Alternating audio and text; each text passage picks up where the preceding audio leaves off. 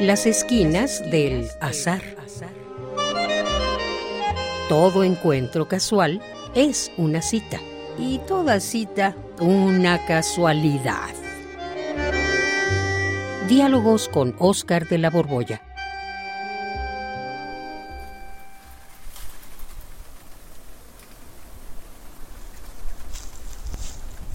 Ándale. Oscar, ándale, Oscar, ya. Ya sé que está difícil subir, pero es posible. Ay. Pero, a ver, a, a ver, Juan, pero ¿para qué quieres que nos subamos a este árbol? Nos vamos a caer. Uf. Eh, no, no, nada, nada, ningún. Nos vamos a caer. No. Es solo un esfuerzo mínimo lo que te pido, Oscar. Y además, ya te falta poquito. Este pino tiene muchas ramas magníficas que nos sirven perfectamente de escalera. De escalera. Pues sí, no, no está mal, pero, pero no entiendo para qué demonios quieres que me suba. Uf. Ay, pues, pues siguiendo tus ejemplos anteriores, para hacerte una pregunta que no tiene el mismo valor allá arriba que acá abajo. Ah, ah, ah, ah. O, o sea que tu pregunta cambia de sentido si uno está como chango trepado en un árbol. Uf, Claro, claro. Dale, ya te falta nomás una ramita. Y podemos sentarnos en, e- en esta, en esta enramada. Ya, Ah, ya, Uy. ya llegamos. Uh, ay, eh, pa- eh, ay, ahora sí, ya llegamos, pero ahora sí que te pasaste, ¿eh? Ah, Ya, ya, no te quejes. ¿A poco no está magnífico, hermoso estar acá arriba trepados? A ver, ¿hace cuántos siglos que no te subías a un árbol? No, pues sí, se ve bonito, pero. Pero además, Juan, eh, ¿qué vistas? Nada más nos trepamos como tres metros. Pero qué, tres metros, tres metros ganados a pulso. Ahora sí, ahora sí estás a donde tu propio esfuerzo te ha llevado. Mi esfuerzo y mi dignidad, ¿no? Porque, pues, si no me trepaba iba a quedar muy mal contigo, pero a ver, pues, acomodémonos ahora. Ajá. Y, y- y cuéntame, ¿qué, ¿qué querías decirme aquí? Que no es lo mismo decírmelo allá abajo. A ver. A ver, pues tú, mira, mi querido Oscar, siempre andas diciendo que la filosofía, que es muy importante y no sé qué. Y entonces te quería preguntar aquí que no puedes alcanzarme, ¿eh? porque tienes que estar muy bien aferrado a tu rama. Prepárate. ¿eh? La pregunta es, pan, pan, ¿para qué sirve la filosofía? Eh? Ay, ay, ay, ay, ay. bueno, Ahora sí que te aprovechas de que estoy aquí, tenían que agarrarme. Y para tamaña pregunta me hiciste subir hasta aquí. ¿Qué? ¿A, poco leíste el libro de Xuan Tse? Ay, Juan C, claro que no. Te juro que no sé quién es ese señor Juan Tse es uno de los maestros del taoísmo. Eh, su libro, junto con el de El Tao Te Ching, son de las obras más importantes del taoísmo.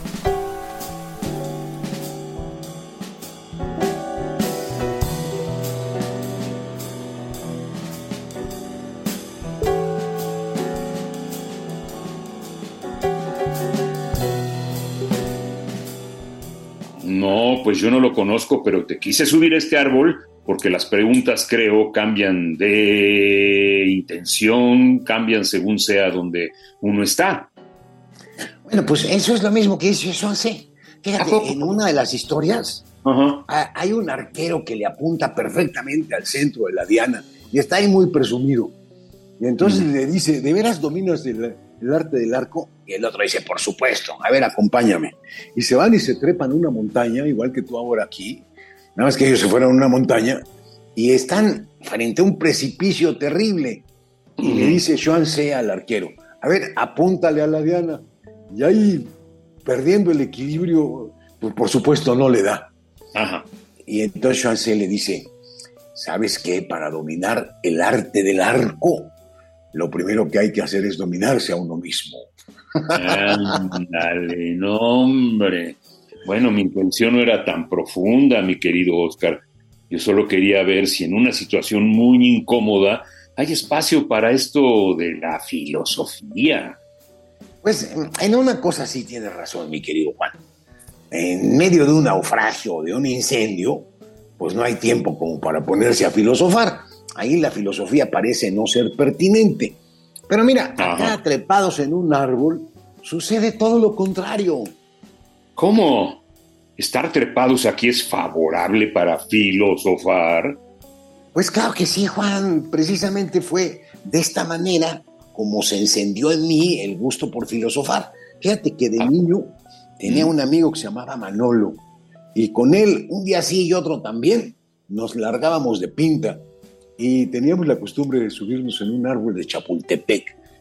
Eh, un árbol muy fácil de, trepar y ahí platicábamos. Qué bonito, ¿eh? Todos los días de pinta. Qué bonito. ¿Y de qué platicaban estos ociosos? Pues mira, platicábamos de lo que íbamos a hacer cuando fuéramos grandes, eh, platicamos de la muerte, mucho de la muerte, de lo que habría después, si es que acaso había algo. Incluso hicimos un pacto que si alguno de los dos se moría, venía y le jalaba las patas al otro para avisarle que sí había algo. platicábamos también de la existencia de Dios y de la injusticia del mundo. Ay, ¿a poco eso era filosofar? Eso no es filosofar. ¿Qué edad tenías? Pues eh, tenía como nueve o diez años. Y claro que sí es filosofar, Juan. ¿Ah, la vida, pues mira, la vida, por esa edad nos sorprendíamos y nos preguntábamos cómo se había originado, todo nos maravillaba y pues nuestras preguntas eran los asuntos fundamentales, aunque claro, pues no teníamos ningún método y pues nuestros argumentos estaban bastante chafas, pero sí filosofábamos. Ay, ¿y eso para qué servía? Pues precisamente para lo que sirve la filosofía, Juan, para ah. separarnos un momento de las urgencias de la vida cotidiana, que nada más nos traen un trajín constante que no nos permite pensar. Y así, separados de este actuar y actuar y actuar y actuar, preguntarnos por el sentido de todo lo que existe. Preguntarnos, ¿y eso para qué sirve? Insisto. Pues Mira, para entender nada menos que somos unos seres transitorios en la existencia, que estamos aquí sin entender bien a bien para qué estamos y que un día nos vamos a ir de aquí sin haber entendido de qué se trataba. Y eso sirve, ¿sabes para qué, Juan? ¿Para qué? Para darnos cuenta de lo arbitrarias que son las costumbres, de lo relativos que son los valores, de que no existe nada que tenga demasiada importancia y sobre todo para darse a uno cuenta que no hay un sentido y que por lo mismo pues, cualquiera le puede dar a su vida el sentido que se le dé la gana.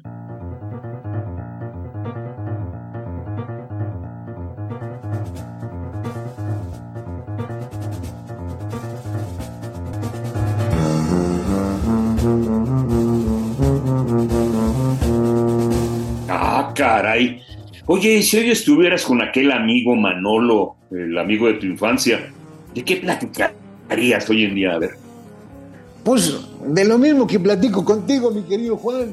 Ah. Solo, solo que ahora, pues, aparte de los años, pues más bien por los años, pues ya tenemos más lecturas, más experiencia, y pues cada día nos van ocupando pues nuevos asuntos. Nuevos asuntos. ¿Como cuáles? A ver, Ponme un pues, ejemplo. Pues como los que hemos platicado aquí mismo. Hace poco platicábamos de los sesgos cognitivos. O sea, de la manera como nos engaña nuestro cerebro cuando en lugar de pensar lento, pensamos rápido. Ajá. ¿Te acuerdas de esta idea del economista Daniel Kahneman? Que te sí, claro. hace unos días. Bueno, pues tenemos estas dos formas de pensar y son indispensables. Gracias a, a pensar rápido pudimos sobrevivir.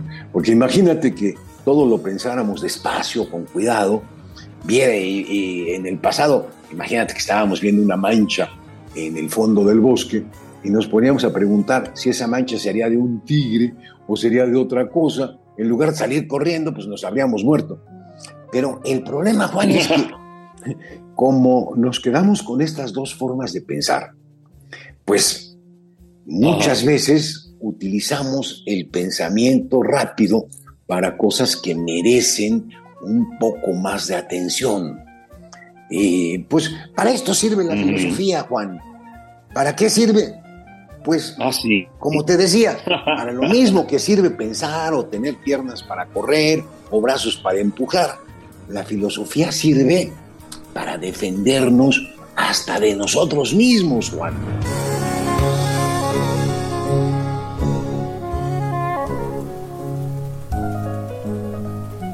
Entonces era para irse de pinta, para defendernos de nosotros mismos. bueno, ya, era como tú dices, ya, ya, ya, ya para, no sé para qué te pregunté esto. Y ya no te emociones, ya no empieces a filosofar, ¿eh? Por si, si te sueltas de tu rama, te vas a caer, te vas a caer. Eso es cierto, Juan. Mira, mejor vamos a despojarnos, volvamos al piso. A la vamos para abajo. A la ras, al ras de la realidad, vente. Dale al piso. Vámonos, bájale. ay, ay, ay.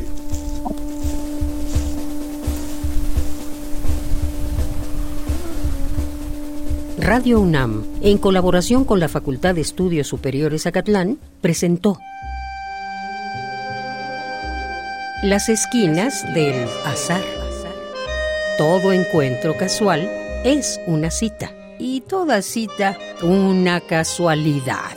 Voces, Oscar de la Borbolla y Juan Stack. Producción y realización, Rodrigo Aguilar y Denis Licea. Radio UNAM, Experiencia Sonora.